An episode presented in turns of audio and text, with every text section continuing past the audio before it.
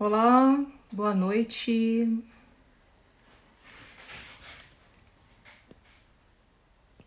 Tá aqui um pouquinho.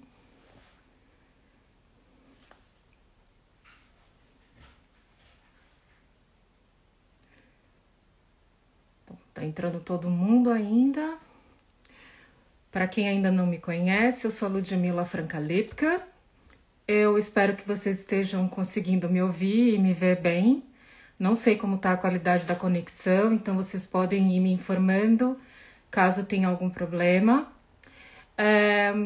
Hoje a gente vai ter um hora, uma hora, hora Arendt bem especial. A gente vai falar sobre a amizade da Hannah Arendt com Walter Benjamin. E, bom, essa semana completam-se 80 anos né, do suicídio do Walter Benjamin. E a gente decidiu é, fazer essa live. Eu, na verdade, é, já tinha conversado com o Gustavo.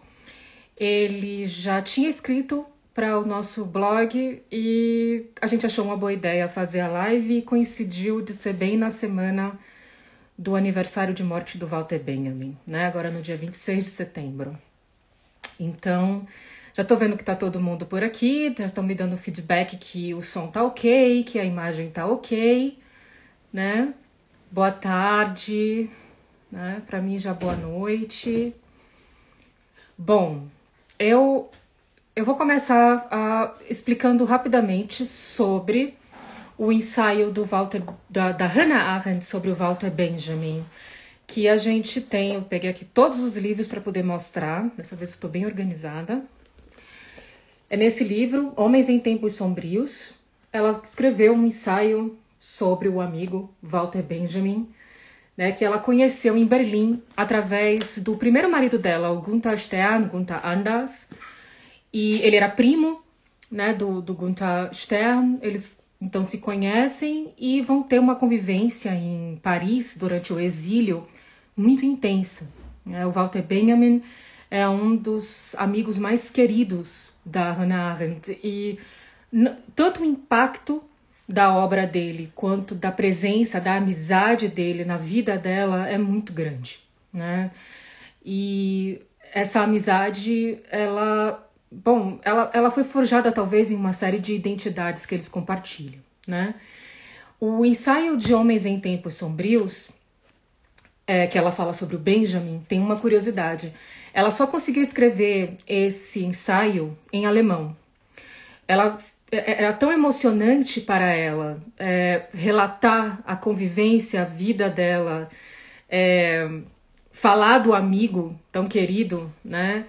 Que ela só conseguiu fazer isso na língua materna. Então esse ensaio depois foi traduzido, né? Para o inglês, foi publicado na revista The New Yorker.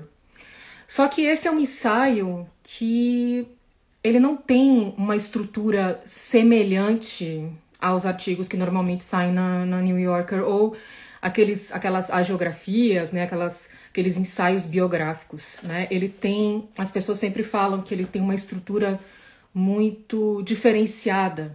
Né? E na verdade, a gente pode dizer é, que trata-se de um, um, um, um, tributo à amizade, né? um tributo à amizade de ambos, é, uma forma é, de, de celebrar essa amizade, né? Ela, ele vai, ela vai escrever esse artigo de uma forma não cronológica, né? Ela começa o artigo falando do conceito de fama póstuma, né? Que é o que o Benjamin vai ter, né? Que é essa essa fama depois da morte e o que que isso significa, né? Como ela interpreta isso. É, Para ela, o, o Benjamin ele era uma, um, um, sujeito sui generis. Um, e justamente essa percepção que ela vai ter dele, é, algumas pessoas chegam a dizer que não sabem se esse ensaio sobre o Benjamin ela está falando realmente sobre o Benjamin ou só sobre o Benjamin, ou se ela está falando um pouco de si própria também, né? Tem ali uma, uma certa simbiose. Se ela tá certa ou não no retrato que ela faz do amigo, a gente não. Assim, eu não me preocupo com isso agora. Talvez o Gustavo fale alguma coisa a respeito. Já já eu vou colocar ele online aqui pra gente. né? Então, ela destaca esse aspecto, né? E chega a citar, né? A fama póstuma parece ser o quinhão dos inclassificáveis, ou seja, daqueles que são sui generis, daqueles que são únicos, que são impossíveis de serem classificados, de serem colocados numa gaveta. E esse vai ser o grande aspecto que vai marcar esse ensaio. Ela, na verdade, ela quer preservar ou talvez mostrar para o mundo, né, esse Benjamin que ela conheceu, que era o amigo dela, né? É, em contradição à imagem que estava sendo construída pelo Theodor Adorno. Então ela fala, eu vou, vou ler aqui como ela descreve o Walter Benjamin. Né? Para descrever adequadamente sua obra e seu perfil de autor dentro de nosso quadro habitual de referências, seria preciso apresentar uma série imensa de declarações negativas, tais como: sua erudição era grande, mas não era um erudito. O assunto dos seus temas compreendia textos e interpretação, mas não era um filólogo. Sentia-se muitíssimo atraído não pela religião, mas pela teologia e o tipo teológico de interpretação pelo qual o próprio texto é sagrado, mas não era um teólogo. Nem se interessava particularmente pela Bíblia. Era um escritor nato, mas sua maior ambição era produzir uma obra que consistisse inteiramente em citações. Foi o primeiro alemão a traduzir Proust juntamente com Franz Hessel e Saint John Perse, e antes disso traduzira quadros parisienses de Baudelaire, mas não era tradutor. Resenhava livros e escreveu uma série de ensaios sobre outros autores vivos e mortos, mas não era um crítico literário. Escreveu um livro sobre o barroco alemão, e deixou um imenso estudo inacabado sobre o século XIX francês, mas não era historiador, literato ou o que for. Tentarei mostrar que ele pensava poeticamente, mas não era poeta nem filósofo. Então, essa é uma descrição que poderia ser uma descrição para a própria Hannah Arendt, né? Então, fica esse aspecto aí a gente sem saber é, se ela está falando realmente só do amigo né? Com certeza é a visão que ela tem do amigo, mas também refletindo muito de si própria. Eu, deixa eu ver se o Gustavo tá aqui. Eu tô no celular e eu não consigo ver direto as coisas. Um, deixa eu ver aqui. Deixa eu procurar o Gustavo, porque eu já quero colocar ele aqui na nossa live. Gustavo, se você tiver aí, me dá um oi, porque eu não estou vendo você. Deixa eu ver aqui. Uh, não, não. Vamos lá, vou esperar o Gustavo me dar um, um oi. Então, enquanto isso, eu vou falando, né? Vou falar é comigo mesmo. O... Ah, ele deu um oi aqui. Pera aí, agora, como é que eu faço para colocar o Gustavo? Pede para mim aí, Gustavo, pelo amor de Deus, porque eu não tô conseguindo. Ah, aqui achei. Vamos ver se vai funcionar.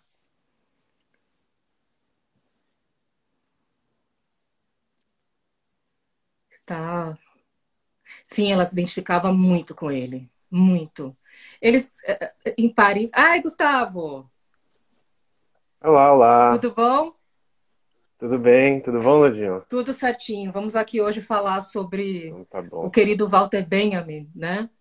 Vamos, vamos. E, vamos. bom, eu já vou passar a palavra para você. Eu só queria fazer algumas pequenas observações antes da gente é, começar, né, antes de você começar a sua, sua exposição, a conversa que a gente vai estar aqui hoje, né? É, tem uma questão que talvez a gente possa é, explorar um pouco na discussão, que é a visão que a Hannah Arendt tem em relação ao Walter Benjamin e a forma como ela acredita que ele, Walter Benjamin, foi tratado pelo Theodor Adorno. Né? Uhum. Inclusive, ela faz questão de dizer Theodor Wiesengrund Adorno, porque ela sabia que o Theodor Adorno detestava o nome do meio. Então, ela sempre chamava ele de Wiesengrund, ou quando citava, fazia questão de colocar o nome do meio por pirraça pura e simples. Essa é a Hannah Arendt. Então, quando, quando eu leio o ensaio dela sobre o Walter Benjamin, eu tenho uma sensação de que ela quer mostrar para as pessoas um outro Benjamin. Ela quer meio uhum. que salvar a imagem dele dessa imagem que foi construída pelo Theodor Adorno, como se o Benjamin fosse um filósofo, fosse alguém dotado de um pensamento sistemático, né, preocupado com a criação de um sistema de conhecimento, de teorias, né, de caráter dialético. Então, ela tenta de alguma sorte mudar essa visão, mostrando que o Walter Benjamin na verdade era um flaneur, né? O conceito que ela vai uhum. usar, uhum. que é do próprio Benjamin, né? Uhum. E que ele era, ou seja, o pensamento dele era sistemático, ele falava por aforismas, ele citava muito. E o aspecto que ela destaca, que para mim é um dos mais bonitos, é que ele era um pensador poético, né? Sim. O caráter da metáfora aí para o Benjamin. É, para Hannah Arendt, todo pensar é, é, ele é metafórico, né? É uma forma de do visível conseguir designar o invisível. E aí a gente fica de novo sem saber se ela está falando dela ou do Benjamin, né? Ou se isso é uhum. é algum tipo de influência do Benjamin no trabalho dela. Eu vou passar a palavra para você, né? E eu espero que a gente consiga não esclarecer essas coisas, mas que a gente consiga ter um bom papo é, sobre essa amizade tão bonita, tão especial, que foi a amizade da Hannah Arendt com o Walter Benjamin, que as pessoas tenham a oportunidade de conhecer um pouquinho também desses dois pensadores tão importantes para o século XX, né? Com você, Gustavo. Bom, obrigado, Ludmila, obrigado pelo convite. Uma boa tarde, boa noite para você, boa tarde a todos aqui, né, no Brasil. É, eu acho que melhor forma de, de começar pegando esse gancho né, da, a, da relação da Hannah Arendt com o Adorno, na verdade, para falar do Benjamin. E eu também assim não, não, não preparei nada esquematizado, eu como benjaminiano Claro. Não preparei nada sistemático. Muito então, bom. É, é, meio fluxo de consciência, assim. Vai Excelente. pelo fluxo de consciência, a moda prustiana. Mas, enfim, eu, eu, eu acho que para mim a coisa mais marcante, antes de tudo, quando a gente lê o Homens em Tempos Sombrios, né, para além da sensibilidade que transparece no texto, né, a gente percebe que é um texto é, de um investimento muito grande, emocional, né, dela. E, e a partir daí, e, e pensando na história na biografia do, do, Benjamin, da relação dele com Adorno, da, eu consigo vislumbrar o porquê da pirraça dela com Adorno. Né? Uh, eh, Para retomar um pouco, o Benjamin teve uma, bom, ele teve uma vida tanto quanto miserável, né? Assim, Sim. É, principalmente quando ele vai para Paris. É, ele vem de uma família abastada, de uma família de classe média alta, burguesia berlinense, Sim. judia assimilada, o que em si já é uma, uma complicação, né, no contexto. E ele é bancado pelo pai a maior parte da vida, né? E quando o pai morre, ele se vê com uma mão na frente e outra atrás. A mulher dele, né, a, a, a Dora, uh, o financia por muito tempo, ajuda quando pode, os amigos ajudam quando podem, mas ele vai se tornar dependente, principalmente, uh, do Instituto para Pesquisa Social de Frankfurt, né? ou seja, do Horkheimer e do Adorno. E do Adorno, isso. É que vão, vão financiar a vida dele em Paris, encomendando artigos, negando os artigos, mas mantendo uma, uma coisa de vai e volta, assim, né, para manter ele de algum modo. E eu acho que talvez a pirraça da Hannah Arendt com Adorno venha um pouco daí, né? porque o Instituto para a Pesquisa Social sempre foi muito crítico da forma de pensamento do Benjamin. Né? Então ele é um marxista que para eles não é de fato um dialético. Né? Eles acusam ele de que a dialética dele não tem mediação. Portanto, que ele é um pensador positivista, basicamente. Né? É, e isso faz com que os, os, artigos dele quase nunca sejam publicados. Né? Em vida ele publicou muito pouco. Acho que foram cinco, é. não? Cinco obras. Foram cinco. Ele publicou uh, o Rua de Mão Única, né? Ele publicou um ensaio sobre as afinidades eletivas de Goethe. Que, segundo a Hannah Arendt, é... acabou com as chances dele, porque ele se indispôs acabou com um monte com as gente. chances dele, porque ele se indispôs com os círculos do Stefan Georg, né, que era um, um, dos maiores poetas da época, né, Exato. e principalmente com os seus discípulos, né, que tinham posições é, é, fixas na academia, no mundo acadêmico e tal. Então, é, eu acho que a, a, a a, a birra dela vem um pouco daí. Por quê? Além de ter toda a complicação, né, da forma como eles administravam uh, o exercício do pensamento do Benjamin, né, legitimando e, e permitindo a publicação ou não na revista, tem um outro detalhe. O Benjamin perdeu as chances acadêmicas dele quando ele escreve a habilitação dele, né, a origem do drama barroco, do drama lutuoso alemão, uh, uh, que é o que ele precisava para ser aceito na carreira docente. Isso. A tese é negada pelo Horkheimer e pelo Adorno. Exato. Né? Então, quem, quem impede o Benjamin de entrar na carreira acadêmica, de certo modo, é o Horkheimer. Né? Eu, eu, eu, pessoalmente vejo que o esforço que ambos, ele e o Adorno, fizeram para manter o Benjamin foi talvez uma tentativa de uh, compensar. Um remorso. né? Eu acho que eles tinham um remorso. Né? Inclusive, o Adorno, depois que a tese, que a habilitação foi negada, em 28, em 25, né? É, o livro vai, ela vai sair em forma de livro em 28, em 32, 33, o Adorno está dando um curso sobre o livro. Quer dizer, é um pouco. É, é, é, um, é uma, uma atitude um pouco duvidosa, assim, é um pouco questionável, eu, eu, eu diria. E então eu acho que a Renata ela assumiu um pouco disso para ela, né? Esse esse pesar assim. Eu, eu sinto que ela tem assumido isso para ela, né? E, e, e, é muito interessante porque o momento, embora eles se conheçam desde Berlim, né, como você falou, porque o, o Benjamin era primo do, do primeiro do marido, o primeiro marido da, da Hannah eles vão ficar mais próximos a partir do momento em que os dois estão vivendo em Paris. Isso. É.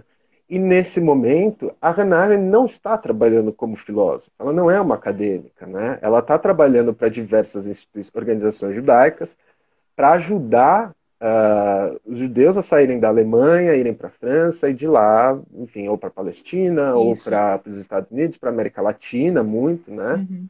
Uh, então é um momento que eu imagino que deva ter sido muito produtivo para ela, uh, embora ela não estivesse na academia, né? Embora ela não estivesse produzindo, eu imagino que tenha sido um momento extremamente prolífico para ela, né?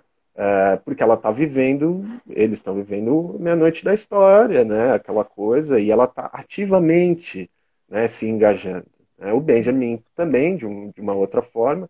Enfim, então eu acho que isso é, é, é, o círculo deles, né? Eles se encontravam periodicamente no apartamento do Benjamin em Paris para discutir. Inclusive, foi lá que ela começou a relação com o segundo marido. É, com o Blücher. É. Ele era amigo do Benjamin é, com, também. Com, com o Blücher. É, eles se encontravam na, no apartamento do Benjamin para discutir. Pra... Eram reuniões filosóficas e tal. É. Então, eu imagino que isso deva ter sido muito importante para ela é, como uma forma de se manter ativa é, é, filosoficamente. Né? Parece Isso que eles iam. No... Eles, eles, é, ela e o Benjamin se encontravam sempre na Biblioteca Nacional de Paris. Parece uhum. que sempre uhum. no fim da tarde ela aparecia por lá e eles ficavam conversando, é, enfim, recitando poemas. Tinha uma, uma ligação é. também é, afetiva e intelectual muito grande. Eu acho que o Benjamin tem esse valor para ela também porque através Sim. dele, de alguma maneira, ela se manteve. É, parece que era o último fio que ela tinha com essa, essa, esse trabalho intelectual, porque ela veio tão decepcionada né, das, das, das, situações que aconteceram na Alemanha antes dela sair, até pelo próprio Heidegger, que eu acredito que o Benjamin é, tivesse sido aquela aquele fio que a manteve ligada Sim. aos aspectos mais intelectuais, teóricos. Ele meio que era um um parceiro dela de exílio, mas também de conversas de caráter intelectual. Né? Sim, eu imagino que eles deviam ser de fato é, muito próximos, né? Assim, devia, devia ser uma, uma relação calorosa, íntima mesmo, né? É, é o que fica a impressão, né? Sim. Se você ler as cartas do Benjamin, que ele fala sobre ela, e ele é muito rápido, às vezes, sempre em passagem, mas ele está sempre lendo o que ela escreve, ele fala das discussões que eles têm, e ele fala isso para todos os seus interlocutores, né? O que é muito legal, assim, dizer, ela é uma referência afetiva para ele, que, que, que, aparece em todas as, em todas as conversas dele. Exato. Né? E ele leu. Então. Ele, eu acho que foi uma das pessoas que primeiro leram o livro dela, que só vai sair nos anos 50, sobre a Rael van Hagen, que ela escreveu Hagen, em Berlim, é. e ele recomendou o livro para o Scholem, que também é, era amigo é, dele exato. e tal, ele, ele recomenda esse livro. E eu, eu, percebo uma coisa, eu não sei se você também. acredito que sim, porque eu acho que essa é a marca uhum. também do, do ensaio que ela escreve sobre ele e da forma como ela o enxerga. Né? Ela, ela lança um olhar meio trágico, melancólico, né? quando ela fala que o Benjamin é, foi aquele dia onde ele se suicida, era o único dia que isso poderia ter acontecido, porque um dia antes ele teria passado a fronteira, um dia depois todo mundo saberia que através daquele caminho não era mais possível atravessar para a Espanha. Então, ela, ela tem essa, ela sempre destaca esse elemento de que, ok, ele desafiou professores e tal, ele foi sabotado de alguma forma, mas existe um conteúdo do azar na vida do Benjamin que ela faz da, da história do Corcundinha, né, do Corcunda, do Corcundinha, né, que assim que ele é meio que azarado né, que tem uma coisa é. meio trágica na história dele. Né? Ela, ela, é. ela destaca isso muito é, é, no ensaio, né? quando, ela, quando ela fala dessa vida. E, e, e, e, outra coisa que ela fala também é como o prazer que ele tinha de passear pela cidade, né? de, uhum. de andar pela cidade, de é, escrever sobre a cidade, de viver aquele aquele exílio também como uma forma de conhecer né, Paris, que ele tanto amava, e, Sim. enfim, tradutor do Proust, do Baudelaire, ou seja, é, é, Paris era meio que um lugar onde ele se sentia em casa, né? Sim, sim. E é, é isso, ele foi tradutor não só de Proust e Baudelaire, mas era um ávido leitor de André Gide, de Balzac, né? Ele leu uh, Hugo, ele então ele, ele Quer dizer, ele era um conhecedor, né? Ela chama ele de literateur, né? Ele era, um, ele era um homem das letras, né? E acho que ele se entendia como um crítico literário, né? Uh, embora a Hannah fale que ele não era, mas ele, ele, se via como um homem de letras, né? Sim. Ele era essa figura uh, do, do, do, intelectual que lê e escreve uh, a despeito de qualquer outra coisa, né? E eu acho que isso é muito importante para a relação que eles vão afirmar, né? Quando naquela entrevista, na última entrevista da Hannah Arendt, né, que ela fala que permanece a língua, é a língua materna, né? Que é, é, é lindo, além de tudo, é, uma, é muito bonita ela falando. Eu acho que é, é, é tá, também tem algo aí que está intimamente relacionado à, relação entre os dois, né?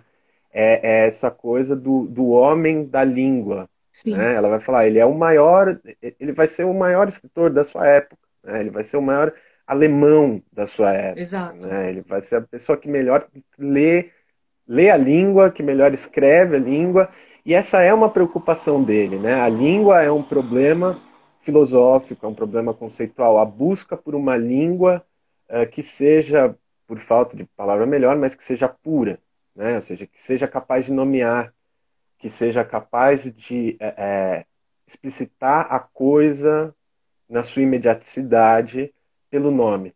Né?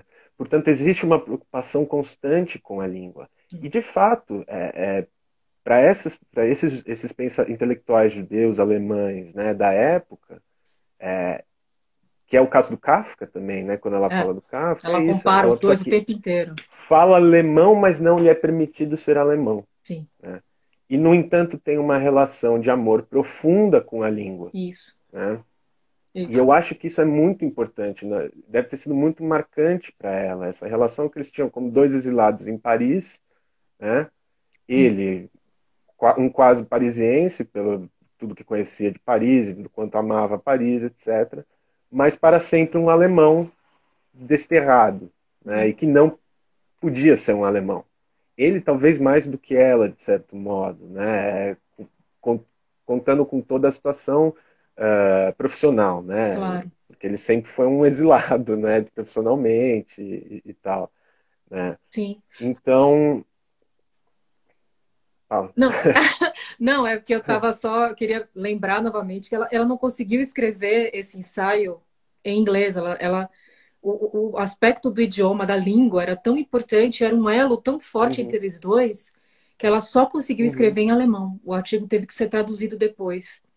Né? Então, uhum. de tão intensa que era a, a ligação é, dela com a língua e a relação que ela fazia do Benjamin na vida dela vindo através da, do, da língua materna, né? Dessa coisa de que uhum. ela só poderia se comunicar e falar dele na língua deles, né? Sim. Isso é muito. É, é uma forma de, de mantê-lo vivo, talvez, né? E eu acho que toda essa, essa questão. Eu, eu para mim, ela é a pessoa que melhor entendeu ele. É, assim, a gente levando em consideração os textos, né, os comentários, para mim o texto dela é, é, é, é, o texto que mais de, é, o, é, o testemunho que mais demonstra um, um, uma compreensão íntima assim de, de, de, uma amizade, né, de um amigo.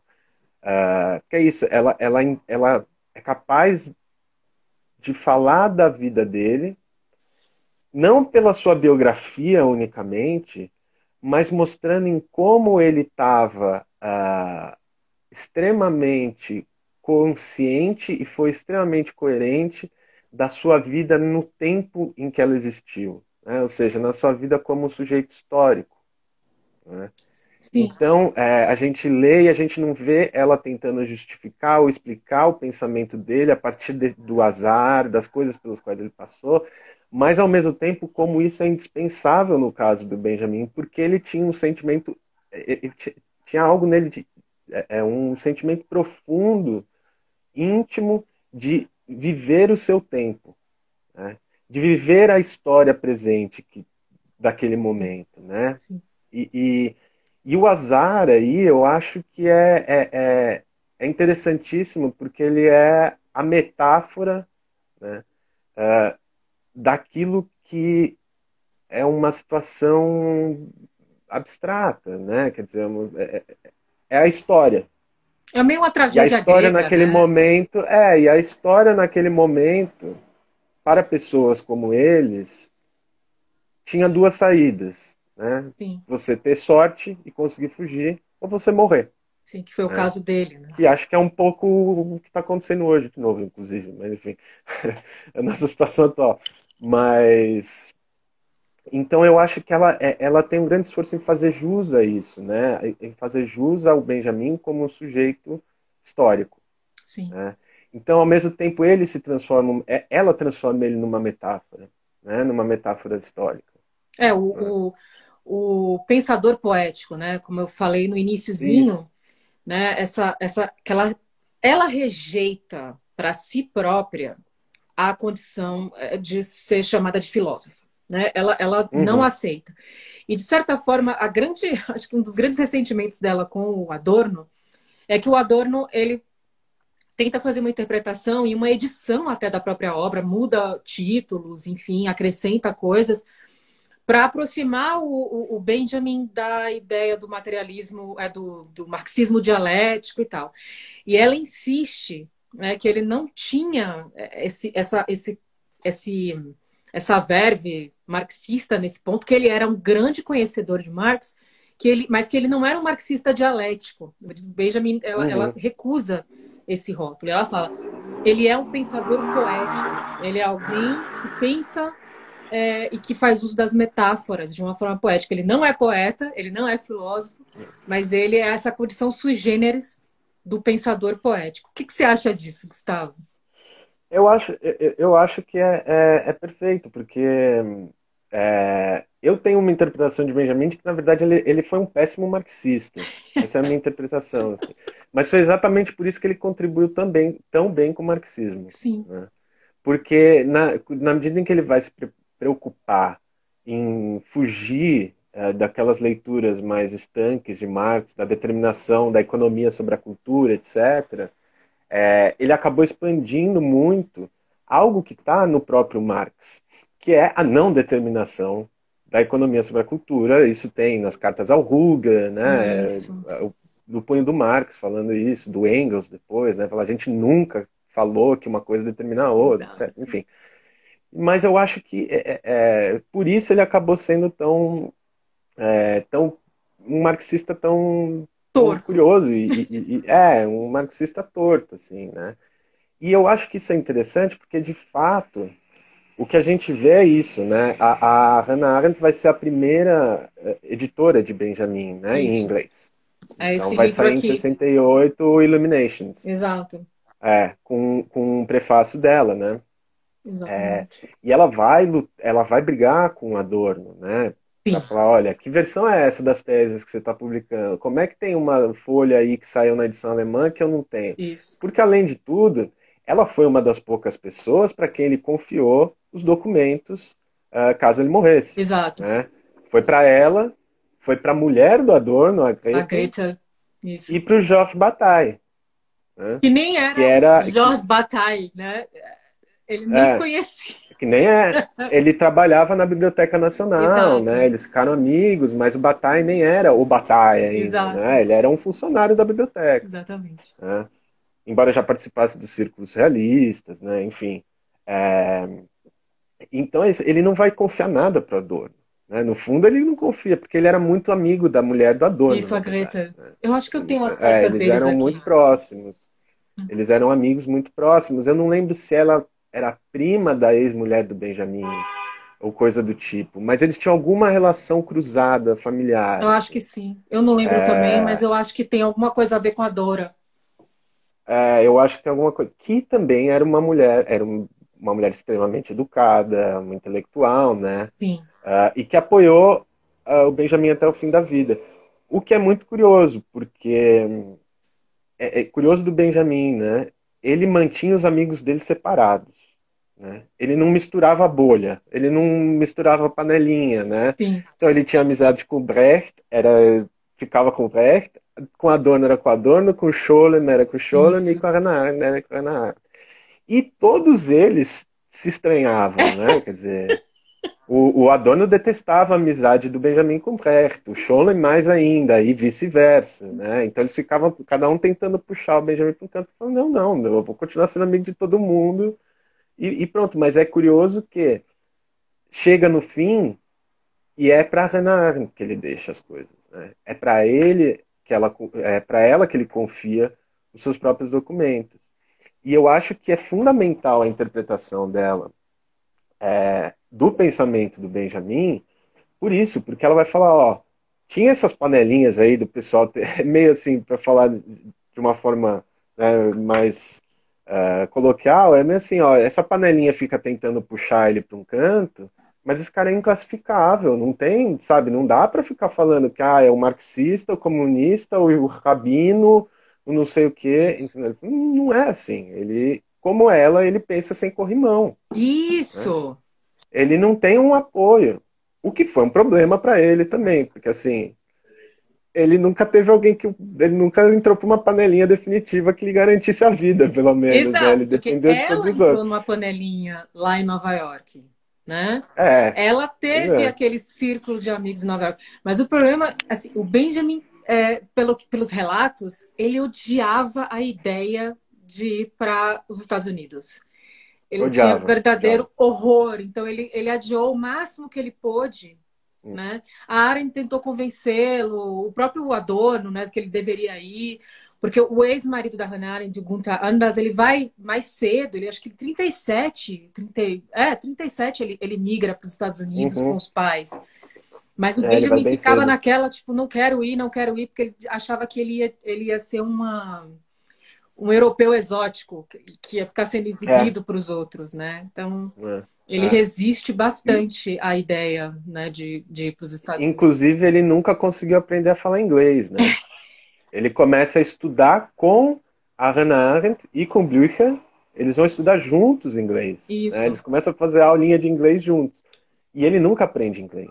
É uma rejeição ele terrível. Lê, mas ele diz até que ele tem dificuldade, o que é, é, estranho, como às vezes os alemães têm dificuldade em falar inglês, né? Mas, enfim, é... mas ele tinha uma grande dificuldade, né? Grande dificuldade e acabou nunca aprendendo. Assim como ele fingia que aprendi, que estudava hebraico e nunca aprendeu. Nunca aprendeu. Né? Porque era uma possível panelinha também. Bom, o Sholem me arranja algo lá em Jerusalém. Isso. Basta aprender a falar hebraico e eu vou. E ele prometia para o Sholem, não, eu vou, Isso. aqui eu retomei estudo do hebraico e tal. E ele não estudava, Nada. ele não. Quer dizer, eu acho que. Gastava tudo com obra essa... de arte. É, é com brinquedo, brinquedo, né? Brinquedo infantil, livro infantil. Não posso falar nada. Que é outra característica que a Hannah Arendt destaca dele, Isso. né? Do colecionismo. Ele e aquele um ensaio lindo dele, da infância em Berlim. É, eu li é. aquele, aquele ensaio, eu tenho ele aqui em algum lugar. E, nossa, teve alguns que eu cheguei a chorar. Aquele da. Eu não sei, é. eu não lembro como é que tá em português, que é o que ele fala da caixa de letras, né? De Lesekasten. Que ele fala da experiência de andar, né? Sim. Que você só dá é. o primeiro passo uma vez na vida, né? Que é essa.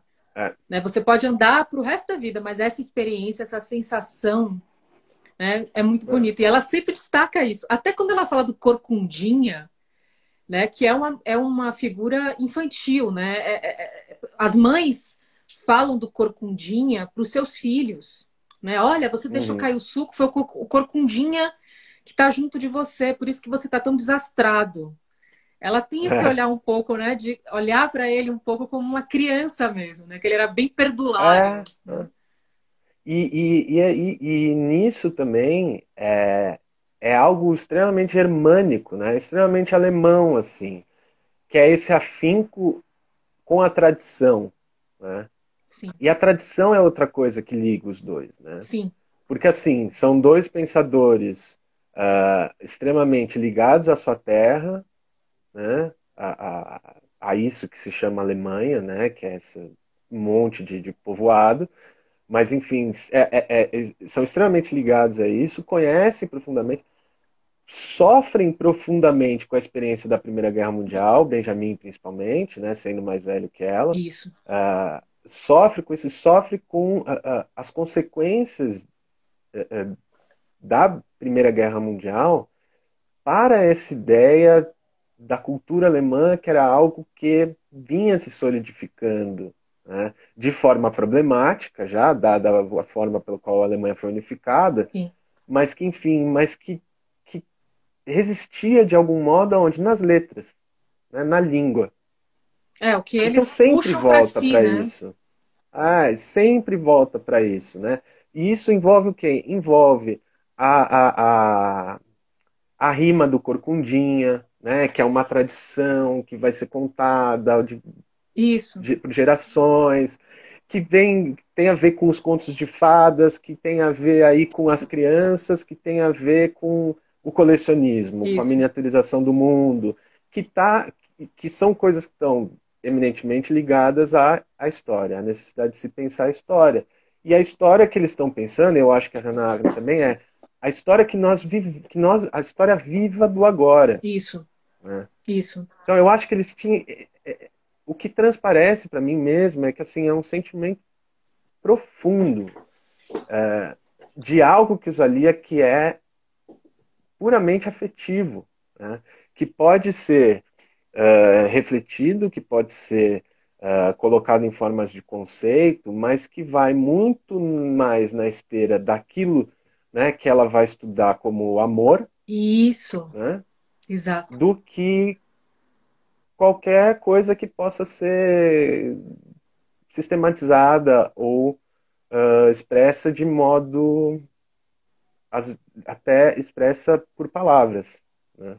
tanto que é uma das coisas que ela fala no, no, no ensaio, né, sobre ele, a preocupação dele com a língua, com a linguagem, chega ao ponto de falar que assim descobrir o limite da linguagem, emancipando a língua humana, porque ela é, porque há um ponto em que a gente deve se calar, que ela não é o suficiente.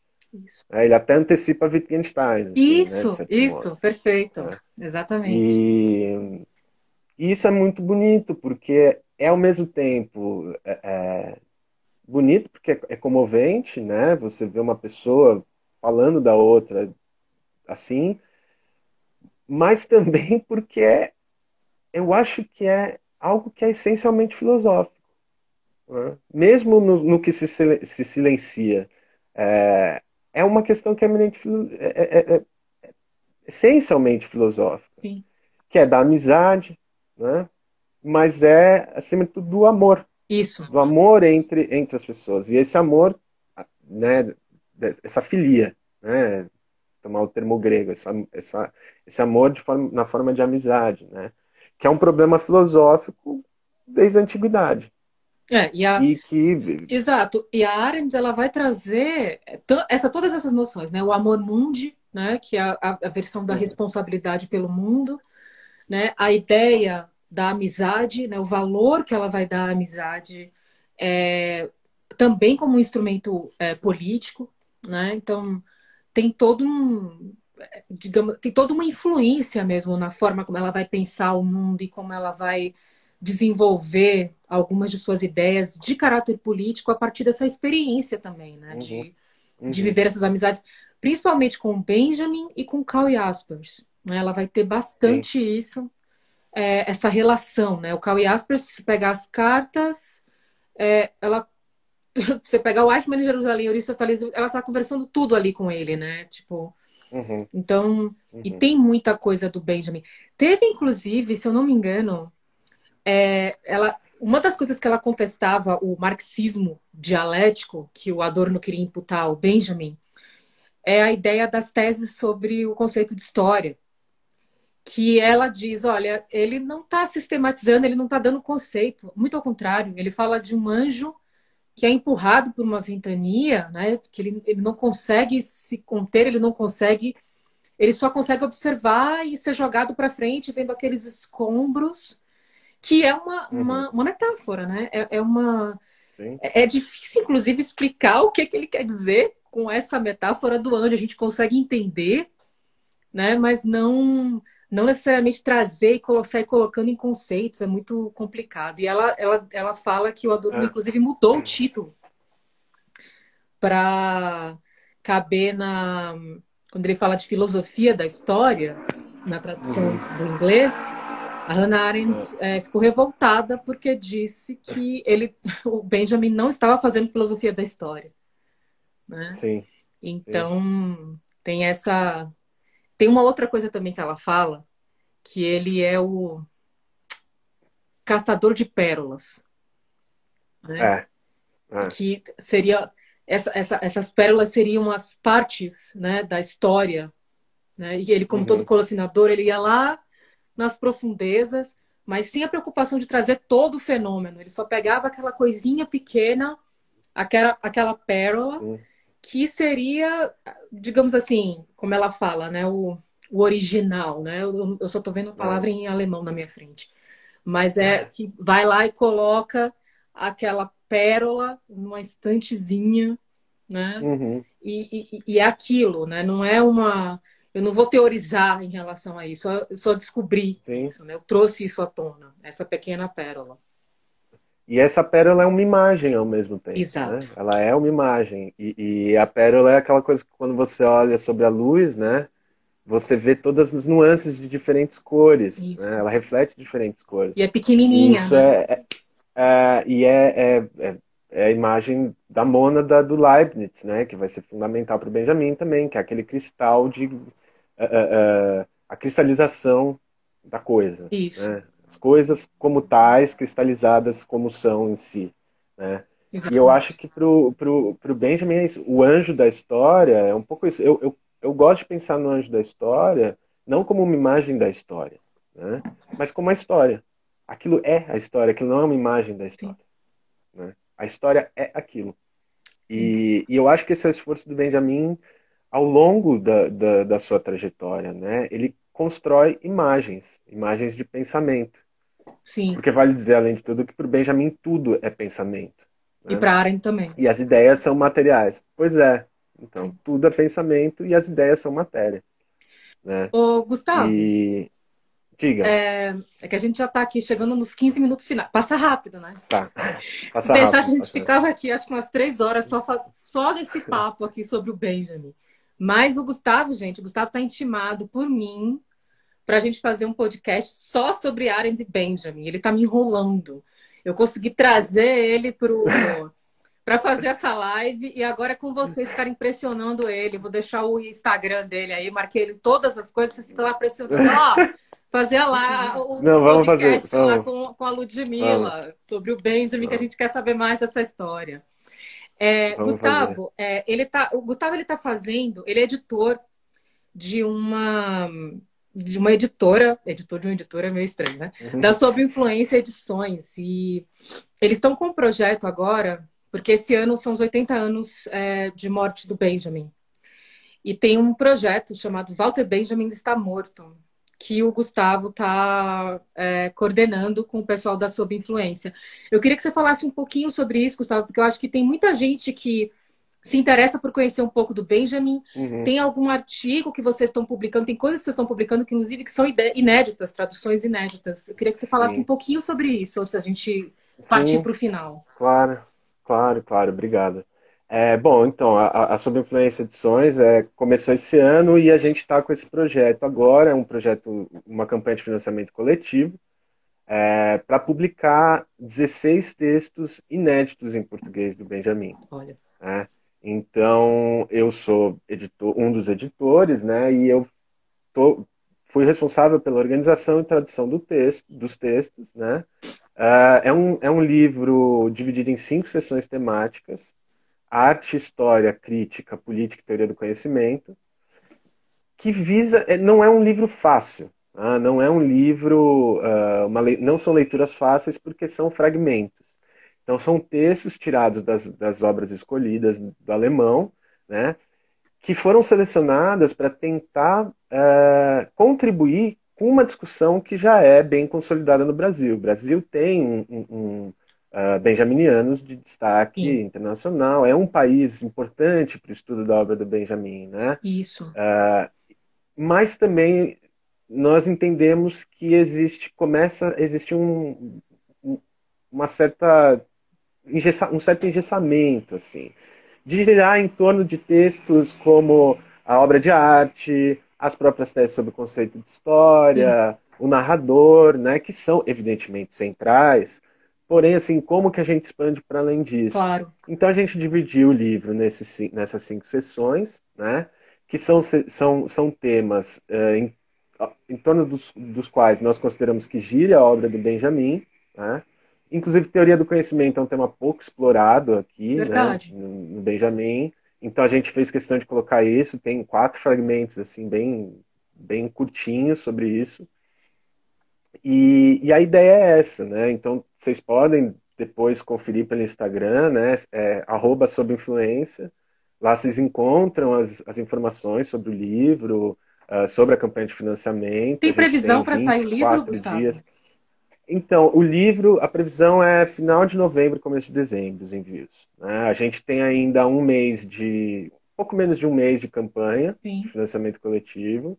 É, nós somos uma microeditora, né? No momento tá um desafio trabalhar com isso no Brasil. Eu imagino. E então a gente tem uns 25 dias de campanha.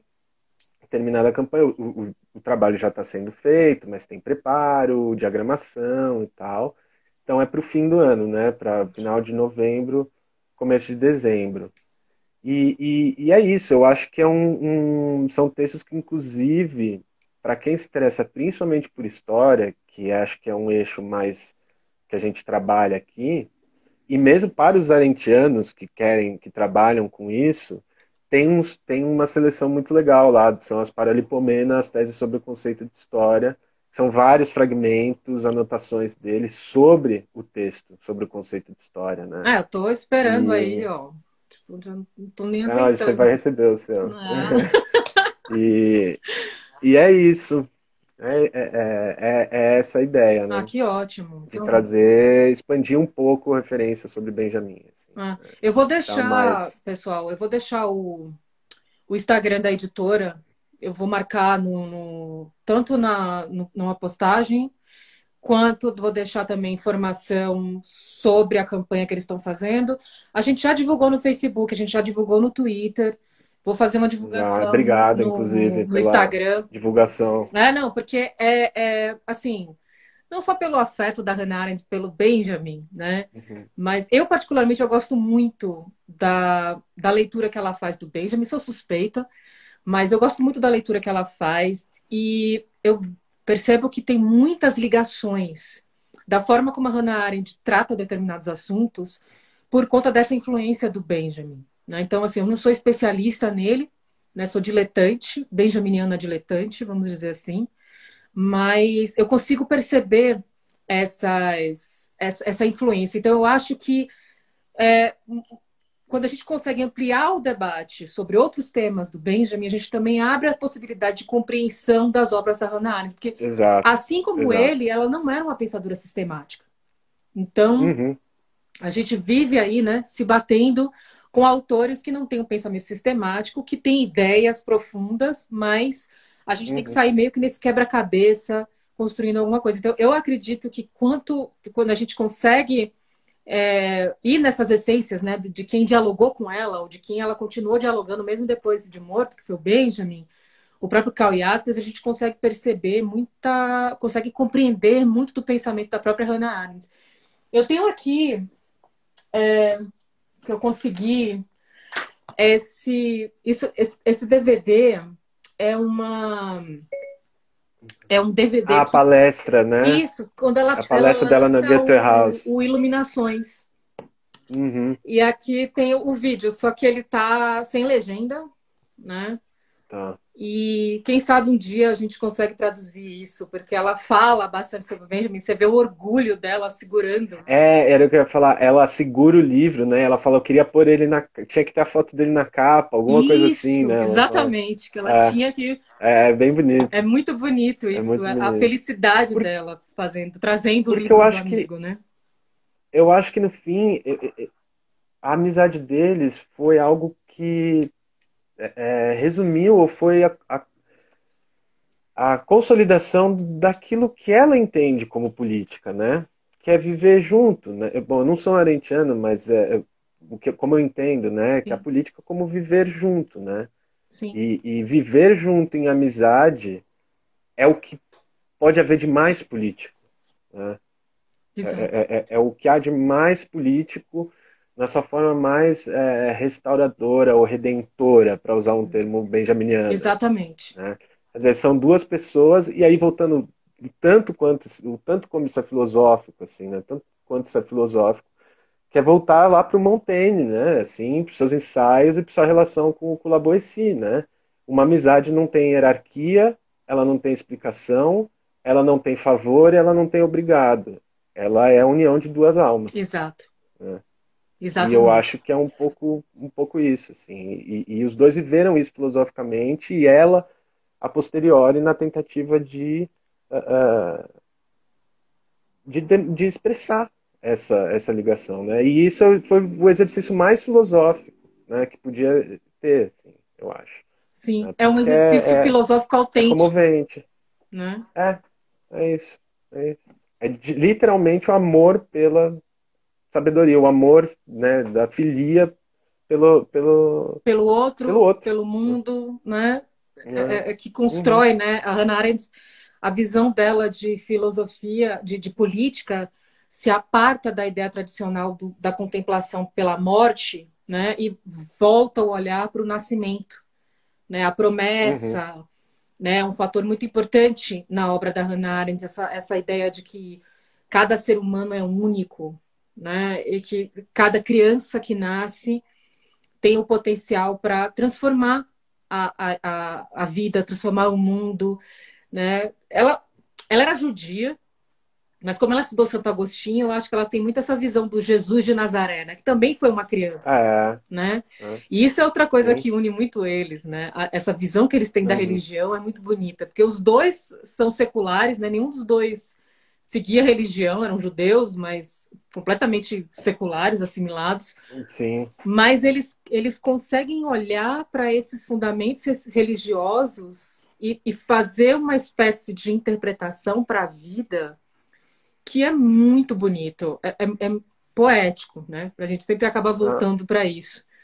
Né? Eu, eu particularmente... É um anseio, né? Isso. Eles encontram resposta a um anseio de precisar viver né? Benjamin também, como judeu, usa é um judeu, mas que usa a figura da apocatastasis de Orígenes, né? A ideia de que é uma ideia cristã, né? um conceito cristão de que vai ser todo mundo absolvido no dia final, vai todo mundo para o paraíso, né? Assim. Exato. E eu acho que eles encontram aí essa e isso tudo é isso, é, é um sentimento profundo, assim. Não é não é muito explicável, parece, né? Não é racional, é da ordem do desejo. Sim. de desejar poder viver. Sim. Né?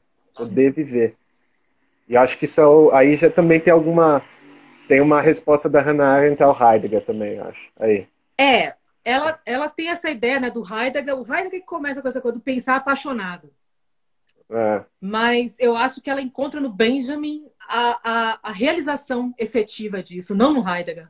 Ah. Né? Exato. Ela vai encontrar nele, quando, ele, quando ela fala que ele pensa é, poeticamente, né, que ele é um pensador poético, né? Ele, ela, na verdade, ela está dizendo, ó, esse aqui conseguiu fazer realmente o pensar apaixonado, né?